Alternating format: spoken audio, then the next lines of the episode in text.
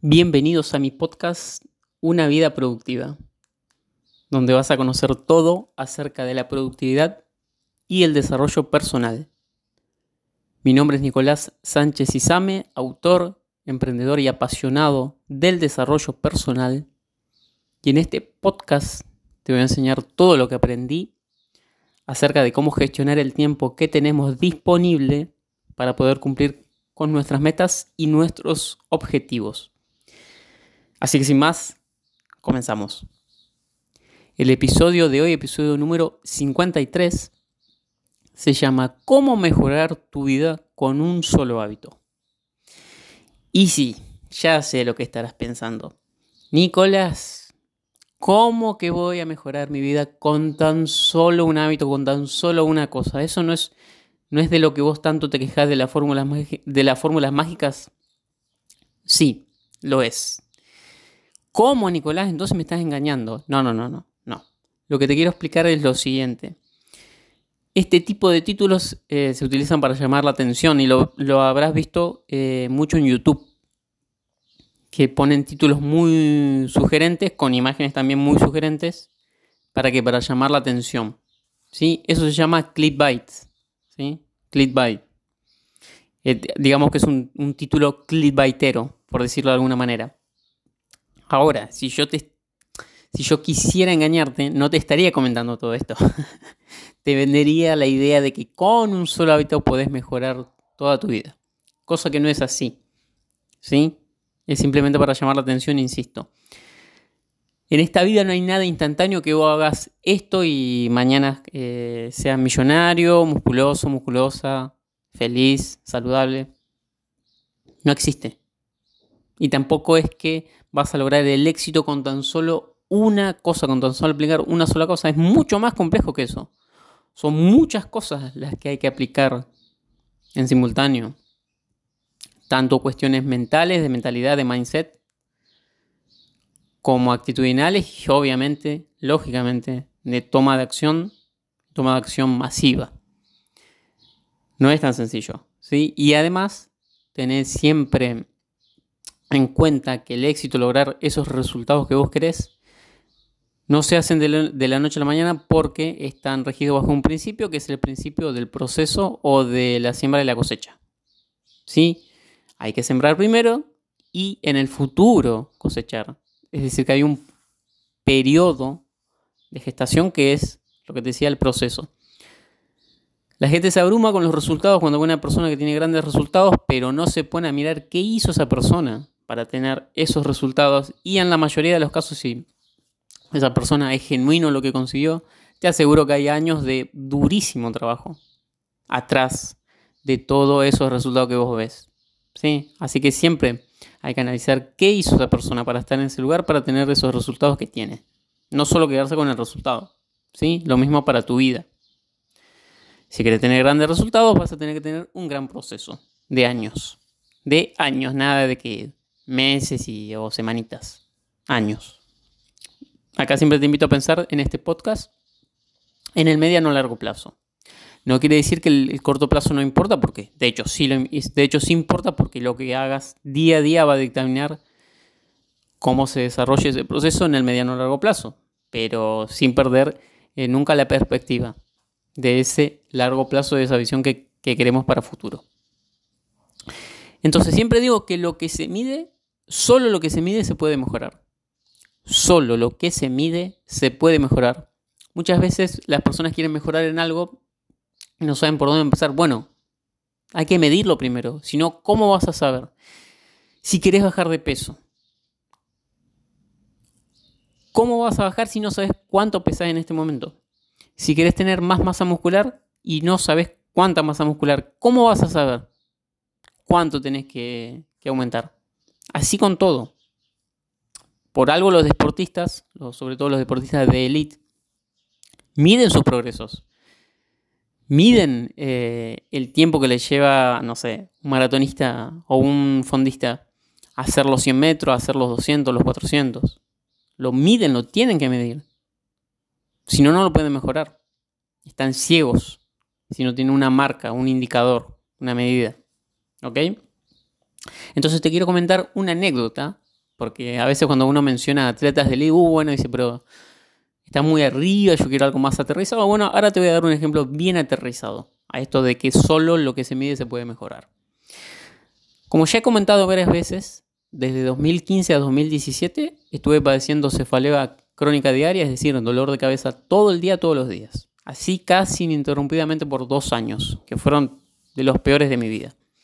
Ya en 2017 iba saliendo de esa crisis y lógicamente en esos dos años había sido muy poco lo que podía hacer en general y sobre todo en, el tema de deporte, de actividad física. Y obviamente había eh, aumentado 10, casi 10 kilos, que yo soy una persona, soy, soy chiquitito, peticito, tengo unos 60 y, y siempre fui delgado. Eh, no flacucho, sino delgado. Entonces 10 kilos en una persona de, mi estatura se notaban bastante. No es que estaba recontra remil gordo que era el señor Barriga, pero se notaba a lo que siempre fui.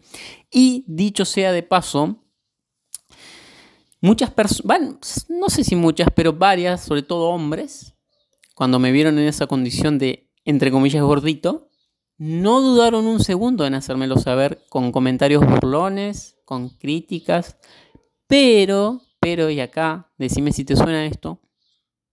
Una vez, ahora por ejemplo que yo estoy súper delgado, en ese tiempo, mira, para que te des una idea, estaba en 74 kilos. Ahora estoy en 59. O sea que tengo 15 kilos menos, estoy delgado, muy delgado. Delgado en el buen sentido, insisto, no estoy flacucho, no, me interesa y nunca lo estuve. Eh, esas mismas personas no me dicen ahora lo bien que me veo, que estoy delgado, eh, no, me lo dicen, pero cuando te ven mal sí te lo dicen. No sé si te suena. Bien, al margen de eso, eh, te quería decir que, bueno, salí de la crisis, tenía 10 kilos de más y dije, bueno, hay que ponerse, ponerse las pilas. De hecho, recuerdo que me estaba poniendo un día una bermuda y viste como en las películas, ¡pum! salió el, botón porque no me cerraba.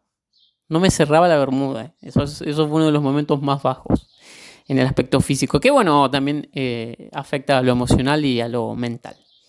Entonces, me contacté con una nutricionista que a día de hoy es una de mis mejores amigas.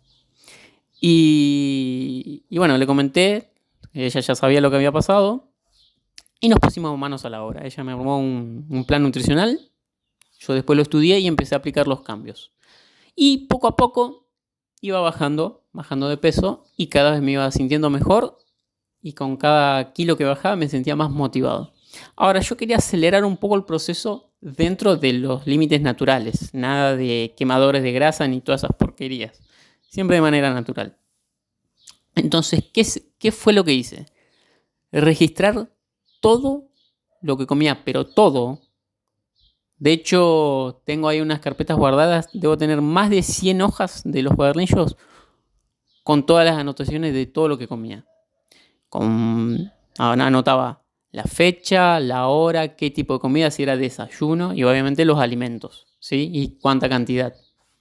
Eh, no anotaba, eh, por ejemplo, 120 gramos de tal cosa porque no tenía en ese momento una balanza, pero si lo hubiese tenido también lo hubiese anotado. En síntesis, anotaba todo, todo lo que podía. Entonces, cada vez que nos juntábamos con mi nutricionista barra amiga, yo hacía lo siguiente. Supongamos que había anotado en esas, no sé, dos, tres semanas, 20 eh, hojas de todas mis comidas. Entonces, agarraba, fotocopiaba esas, esas 20 páginas y cuando, esas 20 hojas y cuando nos juntábamos con mi nutricionista, yo le daba las fotocopias y juntos íbamos corrigiendo, ¿sí? La primera vez yo pensé que estaba haciendo todo bien, la primera vez que hice esto, pero resultó que no lo estaba haciendo también, porque ella me empezó a preguntar, ¿por qué estás haciendo acá? ¿Por qué repetís esta comida? ¿Por qué juntas este alimento con este otro? Resulta que no estaba haciéndolo tan bien como yo creía. Entonces ahí empecé a marcar los errores y seguimos repitiendo el proceso. Esto de que yo escribía, fotocopiaba y después corregíamos juntos. Y con el tiempo, yo marcaba los errores con un resaltador, y con el tiempo los errores eran cada vez menos porque yo iba aprendiendo, sobre todo le hacía muchas preguntas. Y además, y esto es muy importante, podía haber escrito los errores. Es decir, había tomado conciencia. ¿Sí? Es muy distinto ver tus errores escritos con fecha, con la hora, a tenerlos entre comillas entre la mente. Imagínate que te, juntás hoy con tu nutricionista y te juntás dentro de tres semanas y no, anotas nada. ¿Cómo vas a saber si lo estás haciendo bien? Imposible, no te vas a acordar de todo lo que comiste, de lo que no comiste, si comiste a horario. No, es, es imposible si no lo registras. Por eso insisto, insisto, solo lo que se mide se puede mejorar. Entonces, ¿qué pasó una vez que empecé a hacer ese proceso? Bueno, si de media bajaba, por decirte, medio kilo por semana, empezaba a bajar un kilo por semana o algo así. Se aceleró bastante el proceso porque iba afinando lo que comía y no sobre percepciones mías de lo que comía, sino sobre la realidad. ¿Cuál era la realidad? La que tenía escrita. Que a tal hora comía tal cosa en tanta cantidad. No lo que a mí me parecía, no lo que yo recordaba. ¿Ok? Ese es un ejemplo, te digo, aterrizado de esto de solo lo que se mide se puede mejorar. Entonces, ¿cómo registrar? ¿Cómo registrar? Bueno, primero que tenés que enfocarte en qué área. Eh, tal vez en el dinero, bueno, eh, anotás tus ingresos y tus egresos. Lo repetís por unos buenos meses y te vas a dar cuenta de muchas cosas. De que gastás más de lo que creías y sobre todo en cosas poco importantes. Pero así lo podés hacer con todo. Eh, primero te centrás en el área en que querés mejorar y después ves cómo lo podés anotar, pero es muy sencillo. Simplemente podés hacerlo en un cuaderno.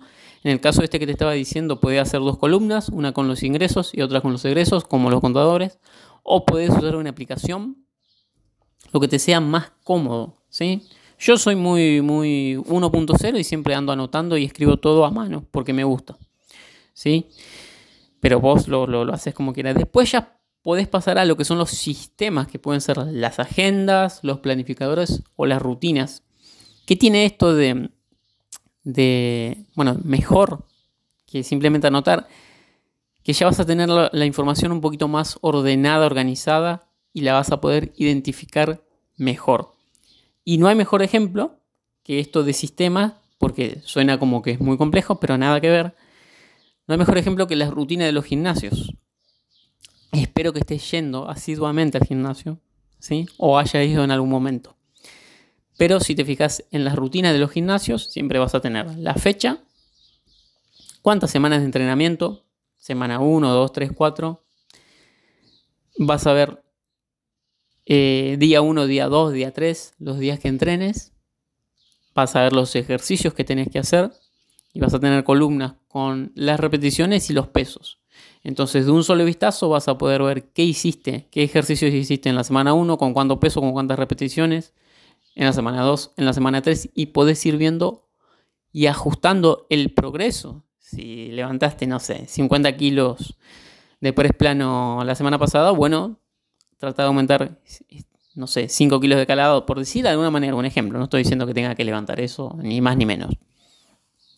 Simplemente estoy dando a entender qué es un sistema. Una rutina de un gimnasio es un sistema. Así que puedes aplicar ese mismo sistema a lo que quieras mejorar. Y eso ya es una cuestión personal y lo haces como te sea más cómodo, como te sea mejor. Pero siempre recomiendo que sea de manera ordenada y organizada. ¿Sí? Porque créeme, puede ser que o parecer que en el momento te consuma tiempo, pero después vas a ver que lo ahorras en realidad. Ahora, quiero hacerte unas consideraciones también. Porque es muy típico de los humanos que queremos racionalizarlo todo y medirlo todo con numeritos. Y no siempre es posible. ¿Sí? Por eso no todo se puede medir. Porque, por ejemplo, si vos decís que querés ser o estar más feliz, bueno, va a ser un poquito complejo medir cuánto de felicidad, cuánto, 3 kilos de felicidad 3 millas de felicidad. 4 centímetros. ¿Cómo, ¿Cómo, vas a hacer para medirlo? Obviamente, te vas a sentir mejor o peor, pero es difícil medir ese tipo de cosas. Hay cosas que tienen una naturaleza intangible que hace que no sean medibles, así que no te obsesiones tampoco tanto con esto de medirlo todo, todo, todo, porque todo, todo, todo no es medible. ¿Sí? Ahora, cuando anotes todo, que te digo, anota todo al detalle. Al detalle. Si estás eh, anotando lo que comes y te comiste, mm, no sé, un alfajorcito, cuando salís de tu trabajo, lo anotás también. No omitas información para quedar bien con tu nutricionista cuando vayas. no omitas que te comiste tres alfajores. No omitas que después del gimnasio te, te bajaste cinco facturas. No las omitas.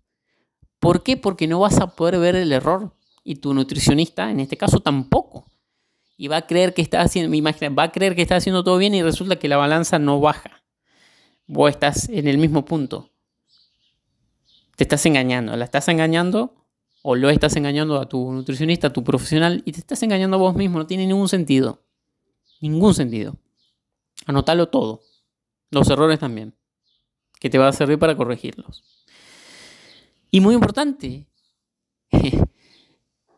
no basta solo con anotar nomás. Por eso te decía esto de que con un solo hábito vas a mejorar. Con anotar solo no, no, no, no va a pasar nada. Tenés que ir haciendo los ajustes. Te ponía el ejemplo del gimnasio, esto de si levantaste 10 kilos, levanta 12 y medio, 15 en la otra semana, después en la otra le agregas más y así. Lo mismo con tu, con tu alimentación, con el dinero, si ves que se te va una cantidad considerable de dinero en una pavada, bueno, eliminala, haz esos ajustes, anda mejorando, no es solo anotar por anotar.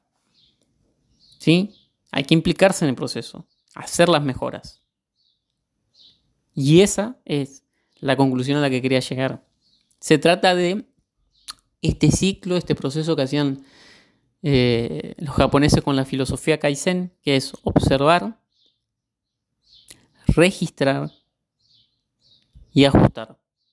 Observar, registrar y ajustas. Observas un área, registras qué estás haciendo y haces los ajustes. Y de nuevo volvés al ciclo. Volvés a observar, volvés a registrar y volvés a ajustar. Y así vas a ver que el proceso se va a ir afinando y afinando y afinando siempre y cuando sea un área que se pueda ir afinando, ¿sí? Porque puede ser que llegues a un umbral en el que ya no haya que hacer ajustes y simplemente tenés que mantener, pero tampoco eh, relajarte y dejar de hacer esas anotaciones, salvo que lo tengas muy incorporado. ¿Sí? Yo, por ejemplo, ya no anoto eh, lo que como, porque ya lo, hice creo que un año. Entonces llega un momento que ya podés eh, dejar de anotar pero obviamente eso no quiere decir que ahora como cualquier cosa porque no anoto. ¿Sí? Y si en algún momento quiero hacer una dieta distinta, por ejemplo, ahí sí volvería a anotar todo hasta tenerlo, hasta tener esa cancha de, de saber si lo estoy haciendo realmente bien o no. ¿Sí? Así que bueno, este es el hábito que te digo que va a mejorar tu vida. Tenés que elegir un área de tu vida y obviamente no te olvides de todo lo que te dije de esto del clickbait, de que con una sola cosa no alcanza, ¿sí? No, no tomes el mensaje a tu conveniencia, ¿sí? Siempre tomalo a discreción y adaptalo. Así que eso fue todo por hoy. Espero que te haya servido este episodio, que lo apliques y nos vemos, nos escuchamos en un próximo episodio. Chao.